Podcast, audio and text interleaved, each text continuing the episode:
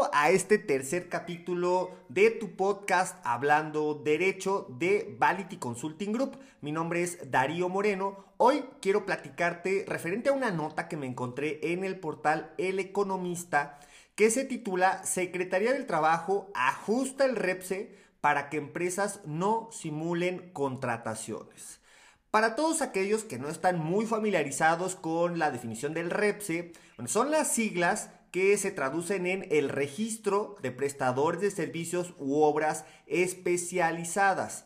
¿En qué consiste entonces este REPSE? Es un registro en el cual todas las personas, físicas o morales, que tengan la intención o que ya se dediquen a ofrecer servicios de subcontratación de personal especializada, se tienen que inscribir ante la Secretaría del Trabajo para efecto de determinar, primero, pues que quiero o que tengo la intención de prestar estos servicios. Segundo, cuando los estoy prestando, qué personal es el que utilizo y cuáles son sus condiciones. Y tercero, tengo que informar acerca de mis clientes, quienes me están contratando para recibir servicios de subcontratación de personal especializado. Ese es en términos concretos el, el motivo del por qué existe el REPSE. Ahora, para ser mucho más, más precisos, hay que definir qué es la subcontratación de personal.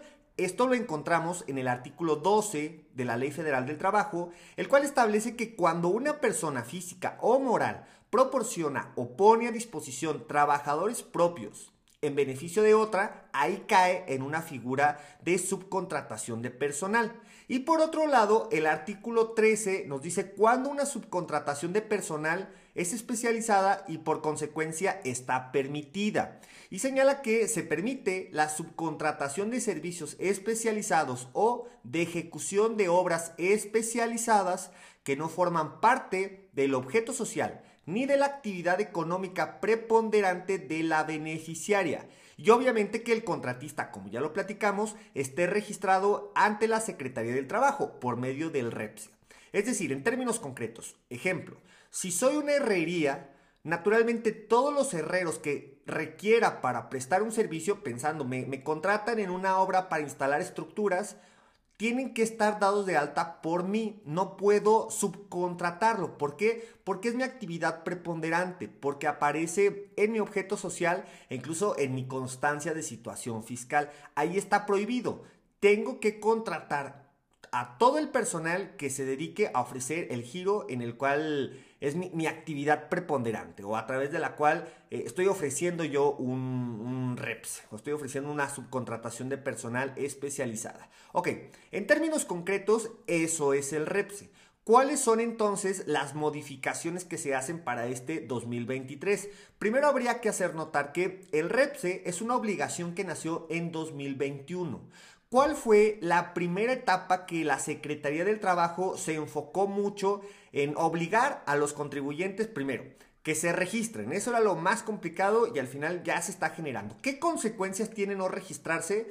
Pues además de multas que te impondrá tanto la Secretaría del Trabajo como el IMSS como el Infonavit, pues la otra es que cuando tú facturas esta actividad por la cual deberías estar inscrito en la Secretaría del, del Trabajo, cuando tú facturas y no cuentas con un REPSE, de entrada tú tendrías una sanción. No es válida la subcontratación de personal especializado. En este caso, aunque sea especializado, si no estás inscrito, no tendría validez. Y por consecuencia, esa factura que tú estás emitiendo, el beneficiario, o sea, quien te contrató, tampoco podría generar la deducción de esa factura. ¿Por qué? Porque no cumples con los requisitos que establece en su caso la Ley Federal del Trabajo. Esa es la primera consecuencia. Por ello, la primera etapa estuvo muy dirigida a que todas estas personas se tuvieran que registrar y así el IMSS, la Secretaría del Trabajo, el Infonavit, tenía claramente detectadas a todos los contribuyentes que en su caso estuvieran ofreciendo este tipo de servicios. Adicional, a que también tienen monitoreado a todas las personas que lo están recibiendo para saber si vulnera o no esta figura de la subcontratación de personal especializado. Es decir, estás contratando algo que en tu objeto social aparece.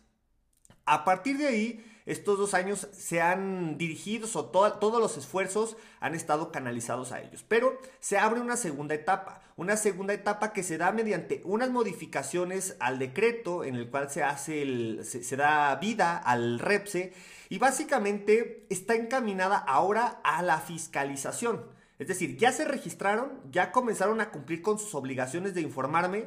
Ahora hay que ver si lo que están informando es es real, primero, y segundo, si coincide o está pegada a derecho. ¿Qué es lo que van a revisar? En primera instancia, que los contratos de subcontratación de personal especializado, que estos contratos coincida la actividad que aparece como obligación del subcontratista a brindar, que coincida con la actividad ante la cual te registraste en el REPSE. Ejemplo otra vez con la herrería. Resulta que tengo un REPSE tengo permiso para ofrecer servicios de subcontratación de personal en el tema de herrería, pero resulta que también ando haciendo temas de carpintería. Nada que ver con mi objeto, nada que ver con mi REPSE. Ok, esta verificación a los contratos tiene doble consecuencia. ¿Por qué? Porque aun cuando quien contrató los servicios, quien contrató los servicios, es decir, el beneficiario, haya cumplido con este requisito a lo mejor en el que dice, yo no soy carpintería, yo sí tengo derecho a subcontratar a, alguien que se haga carpintería. Pues sí, nada más que tú tendrías que haber verificado que ese REPSE estuviera relacionado con la carpintería, no con la herrería. Por lo tanto, es ilegal la subcontratación y vienen todos los efectos fiscales que en su caso se puedan generar, fiscales y laborales. Por otro lado, a la persona, al contribuyente, que ofrece servicios que no son los que aparecen en el REPSE, que no son con los que se dio de alta, también lo van a sancionar con multas, pero lo más importante, lo van a sancionar quitándole el registro, ¿ok? Revocan el registro. ¿Y cuál es la consecuencia? Que si esa era una de tus actividades principales, pues básicamente ya no la vas a poder hacer, al menos en un marco de legalidad o de formalidad.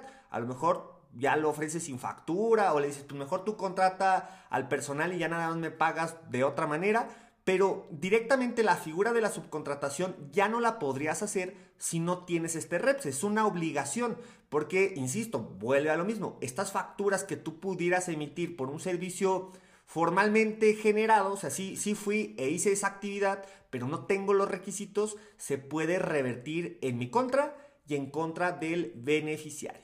Y por otro lado, también van a fiscalizar que los salarios con los que se informa están dados de alta a los trabajadores coincida con la realidad.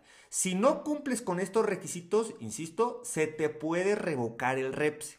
Ten cuidado entonces para saber, primero, si ya te inscribiste y la segunda, si ya estás inscrito, si realmente lo que estás haciendo está pegado a derecho o no.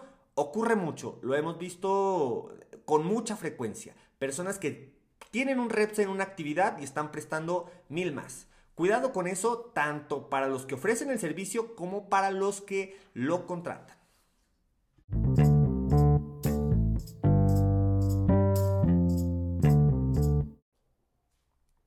Como segundo tema, si ya estás cerca de pensionarte y quieres saber qué ley es la que te aplica, si la ley 73 o la ley del 97, es fácil determinarlo. En primera instancia, si tú estás asegurado ante el instituto, ante el IMSS, antes del 1 de julio del 97, a ti te aplica la ley 73. Para todos aquellos que lo hicimos con posterioridad, obviamente nos aplica ley 97 y otra forma de pensionarte. Pero si eres ley 73, tienes algunos beneficios que debes hacer valer cuando ya estás dentro de este proceso. En primera instancia, hay que entender que para efecto de la ley 73 existen dos, dos modalidades para que te puedas jubilar. Una es por cesantía, que es aquella que puedes tramitar cuando tienes entre 60 y 64 años, y también está por vejez, que es la, a la que puedes acceder únicamente cuando cumples los 65 años. ¿En qué varía una de otra? Básicamente en el porcentaje al cual tendrás derecho como pensión. Si es por cesantía, por ejemplo, si te vas a jubilar a los 60 años, únicamente tienes derecho a acceder a un 75% de la pensión. Si tú te quieres esperar hasta el momento de la vejez, es decir, cuando cumplas los 65, ahí ya tendrás derecho al 100% de la pensión. Quizá podría sonar muy bien cuando dices, mejor me espero hasta los 65. Si cuentas con un buen estado de salud y todo está bien, pues quizá vale la pena esperar. Si no, pues obviamente se acortan cinco años de beneficio que vas a estar recibiendo esta, esta pensión y justamente es lo que tiene muy bien pensado el, instituto en este caso para efecto de otorgar los porcentajes según la edad en la que te vas a, a pensionar. Ahora, el propio IMSS otorga o tiene la facilidad de brindar una calculadora en la cual puedes estimar la pensión que vas a recibir. ¿Qué requisitos son los que necesitas para tener derecho a una pensión con la ley 73? La primera es cotizar al menos 500 semanas al momento del trámite. Esto representa 10 años de trabajo. Adicionalmente, debes de considerar que se te va a pagar con el promedio de las últimas 250 semanas con que tu patrón te haya dado de alta ante el IMSS. 250 semanas son básicamente 5 años. Por ello es el gran beneficio de los que tienen derecho a la ley 73. Tú puedes haber ganado muy poca, muy poco durante tu vida laboral, pero si en los últimos años estás topado a los 25 salarios, recibirás una muy buena pensión. Esos son los beneficios que hoy en día tiene estar asegurado con ley 73. ¿Qué es lo que tienes que hacer cuando ya estás pensando en la, en la pensión? Bueno, lo primero es, te tienes que acercar a la subdelegación que sea la correspondiente al lugar donde estás asegurado y elaborar la solicitud de, pensión. Tienes que esperar la respuesta del instituto. ahí se te va a informar la modalidad de retiro en la que te vas a encontrar, si es por cesantía o por vejez. Te tienes que poner en contacto con tu Afore a ellos les vas a notificar que vas a comenzar a hacer los trámites de tu pensión. Deberás reunir y presentarte también con tu Afore con los documentos que ahorita vamos a, establecer. Y al final, la Afore te debe responder en un periodo máximo de seis días hábiles para depositarte tu pensión. ¿Con qué documentos debes acudir? Con identificación oficial, con tu estado de cuenta de la Afore, con el estado de cuenta de tu banco, con clave interbancaria la solicitud de disposición de recursos de tu Afore y la resolución de pensión que en su caso ya te habrá proporcionado el IMSS. Insisto, si quieres estimar cuál va a ser el resultado de tu pensión, eh, la página del IMSS tiene una calculadora en la que con base a cierta información, fecha de inicio del trabajo, semanas cotizadas, te puede determinar a qué pensión tendrás derecho. Espero que esta información te sea de utilidad. Si tienes dudas, ya sabes, visítanos en la página vality.com.mx. Gracias por escucharnos. Recuerda que hay una cita para la próxima semana. Mi nombre es Darío Moreno.